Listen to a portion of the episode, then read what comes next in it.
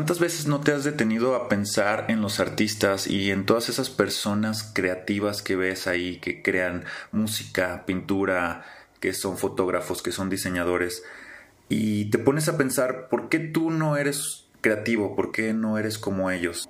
¿Qué me dirías si te digo que la creatividad no es propia de los artistas y no se limita solo a ellos? Realmente los seres humanos nacemos creativos, es parte de nuestra supervivencia, de lo que nos hace ser humanos.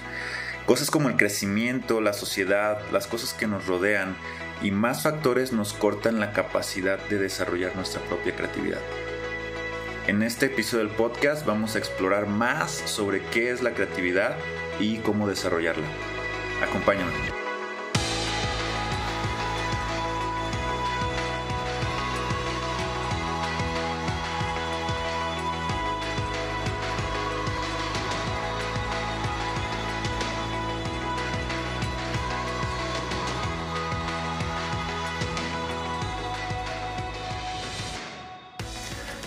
Bienvenidos a este nuevo episodio del podcast. Es un tema realmente muy interesante. Ya en temas pasados hablé sobre la motivación, ahora toca el turno de la creatividad.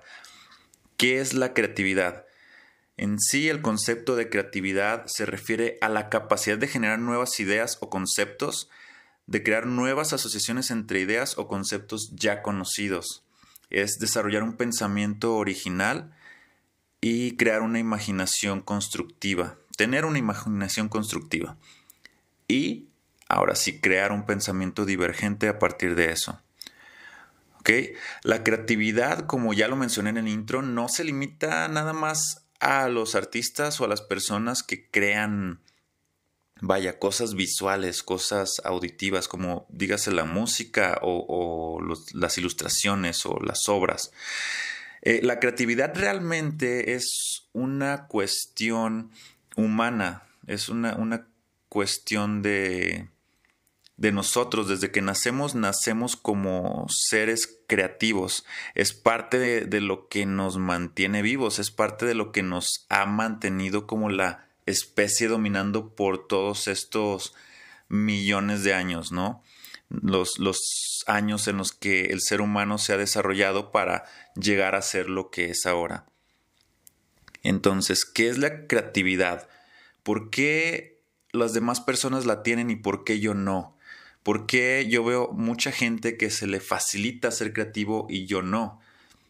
Hay, hay una cosa muy sencilla en la creatividad que, que la limita y creo que todos la tenemos, pero no todos somos conscientes de ello o no nos gusta ser conscientes de ese problema, vamos a llamarlo así, que es el ego. El ego realmente es un bloqueador de la creatividad. ¿Por qué? Déjenme les explico un poco.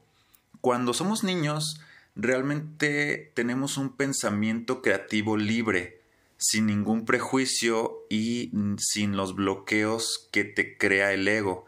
Cuando tú vas creciendo, vas obteniendo este tipo de vergüenza o este tipo de, de soberbia o de cosa que no quieres que te vean de cierta manera o no quieres que te juzguen o, quieren, quieres que crean que piensas de, de, de, determinada manera para encajar, ¿no? Entonces el ego envuelve todo eso. Cuando eres niño, trata de recordar, haz un ejercicio mental y cuando eres niño realmente haces las cosas de la mejor manera o de la manera más fácil o de la manera más divertida, porque es la manera creativa de pensar.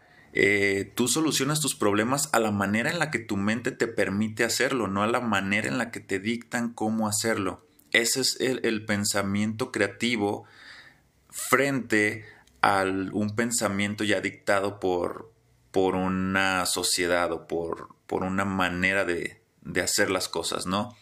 La educación actual eh, realmente a veces fomenta la creatividad de manera muy limitada, pero nos lleva más a alimentar esos bloqueos y alimentar ese ego que no nos deja pensar de manera creativa, ¿ok? Entonces, para ser un ser creativo, para ser una persona creativa, ¿qué debemos de hacer? Lo primero que debemos de hacer para empezar es convertirnos en un recipiente vacío. es ser un recipiente que pueda eh, recibir todas esas ideas, todos esos impulsos y convertirlos y comunicarlos para crear una nueva idea, una manera nueva de hacer las cosas. Porque ponte a pensar actualmente, sí sigue siendo una persona creativa, quizás no conscientemente, pero hay problemas que ocurren en tu día a día que las soluciones de manera creativa. No eres consciente quizás de eso, pero lo haces. No sé, se descompone algo en tu casa y lo reparas. Quizás no lo reparas de la mejor manera o de la manera correcta, entre comillas, pero lo reparas de la manera más óptima para ti en ese momento. Ese es el pensamiento creativo. Pero a veces no somos conscientes de que lo hacemos y, y como no somos conscientes de eso no lo podemos desarrollar. Por eso tenemos que ser un recipiente vacío para poder obtener todos esos impulsos de, creatividad y aprovecharlos. Vamos a dejar el ego de lado, vamos a dejar lo que las personas piensen o crean o esperen de nosotros y vamos a convertirnos en ese recipiente vacío que se necesita para poder desarrollar ese pensamiento creativo. No creas que todo ya es perfecto tal cual es todo se puede mejorar, todo cambia, todo avanza y más ahorita en, esta época en donde la tecnología avanza tan rápido, ¿tú por qué crees que es? Porque las personas que están detrás de crear toda esa tecnología tienen un pensamiento creativo libre, se dedican a eso, entonces lo han desarrollado muy bien, a un, a un nivel ah, más perfeccionado, ¿no? Entonces, las cosas tal cual son hoy, el próximo año pueden ser muy diferentes. Y eso es gracias al pensamiento creativo, eh, que es una condición humana, es algo que es propio de nosotros, pero no todos somos conscientes de que podemos desarrollarlo.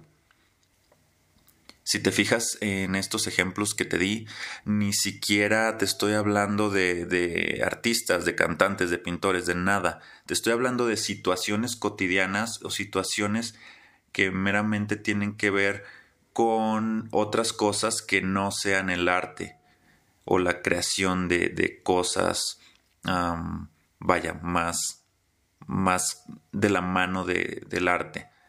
Entonces, para que te puedas dar cuenta de que la creatividad está ahí, la creatividad es una, una constante en tu vida, pero si no eres consciente de qué es y de cómo obtenerla, no vas a poder desarrollarla.